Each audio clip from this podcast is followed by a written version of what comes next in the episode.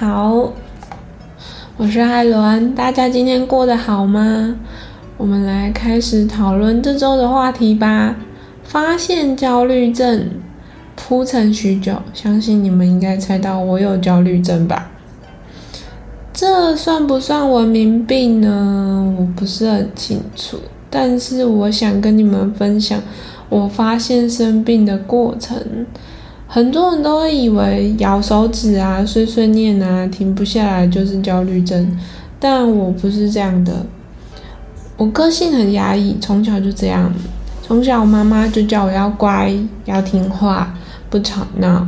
从小我爸妈就叫我要让哥哥，因为哥哥只有一个，所以我就默默离哥哥远一点点。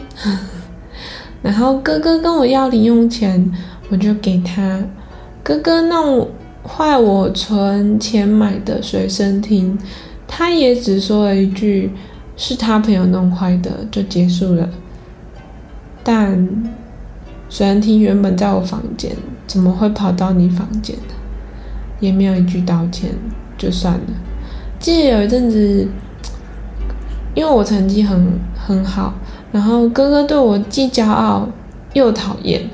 妈妈那一年叫我不要跟哥哥有太多接触，也不要一起吃饭，我也照做了。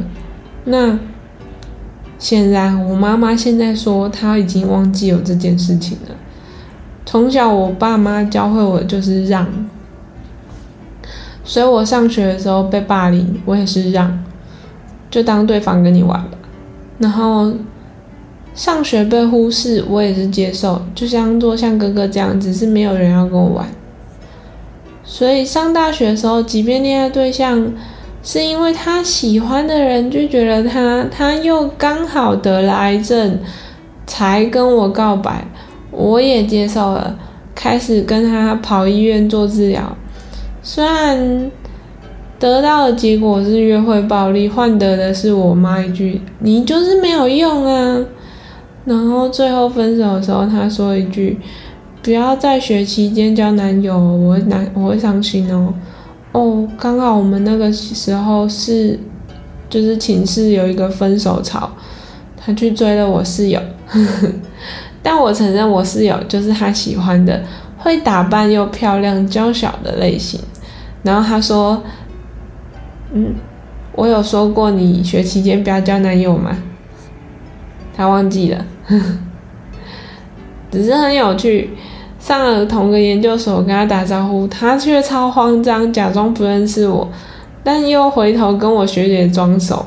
我真的很怀疑，那一年多我们一起跑医院做治疗的情谊到底算什么？就算是朋友，也不应该是这样吧？还是我是工具人？我原本就不想念研究所，但推甄上了，被很多人说。好不容易推升上清大，刚好不去，所以我提前毕业进去了。在一个不上不下的学籍，没有同学，经过一个学期才跟学长姐们熟悉。但是很可惜，因为最后老师因为专题结束，所以要求换题目。他跨领域真的太大了，丧失我来这里的目的。我在大学实习的时候认识了一对夫妻朋友。他们也是我人生的人生中的贵人，他们就有提议说，你要你要不要就是休学，然后先工作试试看。然后他们给我一个空间住的空间跟一个交通工具，然后他们教会我妈妈没有教过我的所有事情，像是煮菜啊、洗衣服啊、整理啊、看别人的履历啊、写自己的履历啊。练习工作绘图啊，做服务业练口条这样子等等，他们不是想利用我做事，其实我一开始真的做不好，他们也很痛苦。他们是想训练我，让我走出内向的我，相信我未来会更好，所以才会一直不断的训练我。虽然最后我让他们失望了，因为我过不了亲亲那一个关卡。最后经由他们的推荐跟训练，我在宣德待了九年。主要做 SI 高频分析与验证测试，其实我也是独立一个人工作，因为我主管把所所有分析、测试、验证这一块都收到我身上，但我的主管很奇怪，他很喜欢派我去跟其他部门打通关系。我也去了，那我是很认真工作，跟很认真交朋友，大家感受得到，大家很照顾我。反过来，主管嫉妒了，开始各种找茬。我觉得，嗯，我去认真交朋友很正常，别人会有回馈。但是当你今天在我之后去讲一句什么什么歌，人家也只是回应你一下而已。对啊，这很正常吧？然后就像我花了三年的努力，才让我的大主管记住我的名字。他明明知道我很努力，但最后他就是说，大主管就是疼你啊！你去跟他讲说，R D 需要二点五 D 量测仪器，他一定会买。我就很疑问，合理的提议谁讲都会过的。但问题就是我用不到啊，整个 R D 就是我用不到啊。大家都一定在想说，那你不开心就走啊？对啊。他就是一直在情绪绑架我。当我想离职的时候，他就会父母是和好，假装没事对我嘘寒问暖啊什么的。然后，其实我一开始的薪水非常低，只有因为我只有大学学历。但是后来一路翻倍涨，因为我很努力表现。我其实没有特别固定给家里钱，但是家里需要钱，我一定马上转钱。即便一个月只只住家里一天，我单纯只希望家里不要为钱烦恼。前阵子跟妈妈聊天，我跟她说：“你以为我过得很好？当初薪水不高，为了为了给你钱，我我宁愿欠卡费，你知道吗？”我妈也只回我一句：“你不说我怎么知道？”没有一丝一毫的疼惜。回到正题，我怎么发现我的焦虑症？因为我从小就很习惯催吐，不管多喝一口水或是多吃一口饭就不舒服。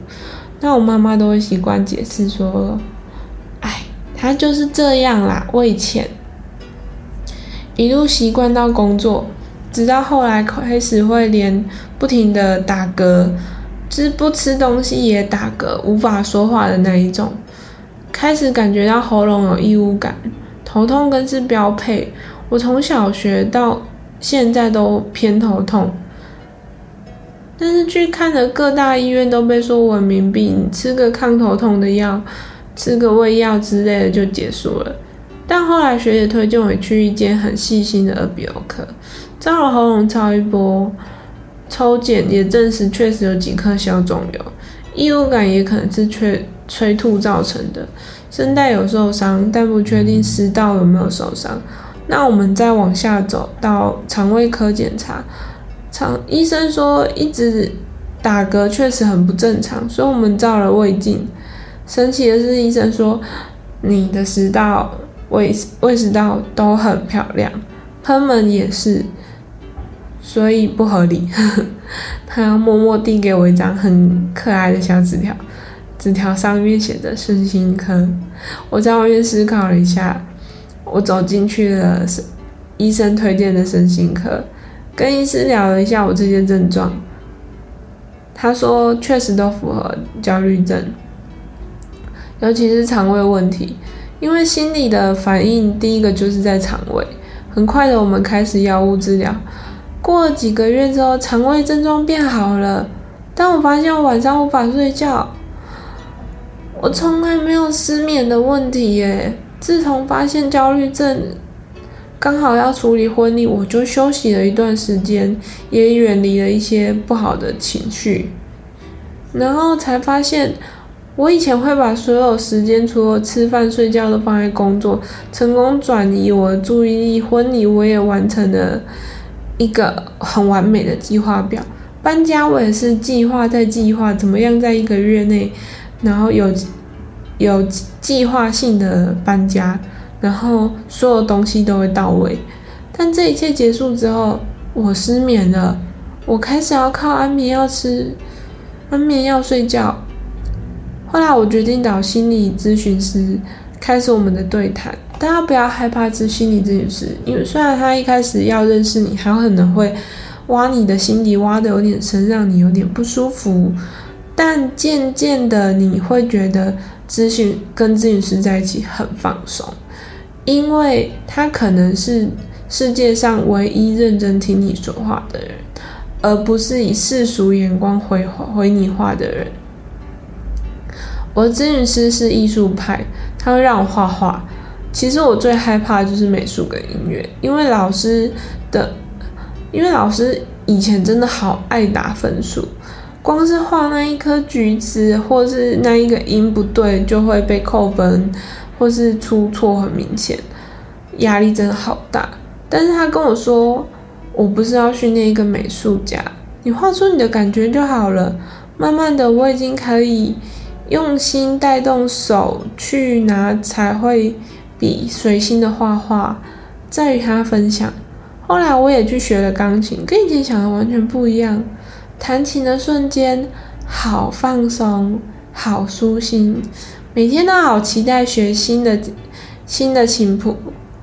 然后最近认识一个朋友，他说他有暴食症，让我开始怀疑这半年我胖了十公斤是暴食症吗？毕竟结婚前有点厌食症，瘦到有点太过头，大家看到胖了的我都很开心。医生说暴食症、厌食症、酒精成瘾其实都很类似，那都是一股冲动，你无法克制。暴食症会让你一直想吃东西，然后再产生一种小罪恶感。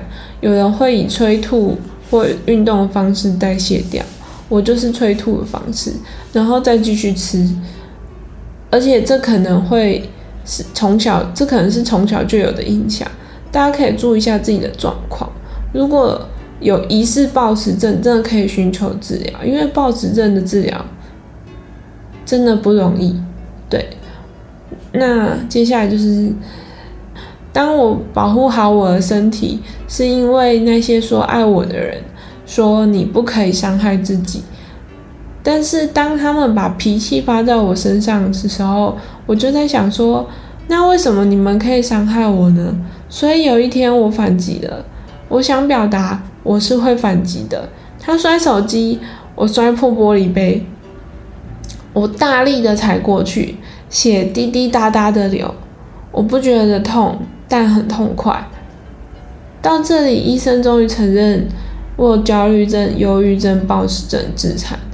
虽然这篇有一点点黑暗，但是我想有些人或许有过这些时期，我们还是可以慢慢变好的，加油！希望以上的内容有帮助到你们，祝你们都有美好的一天。我是艾伦，我们下周见，拜拜。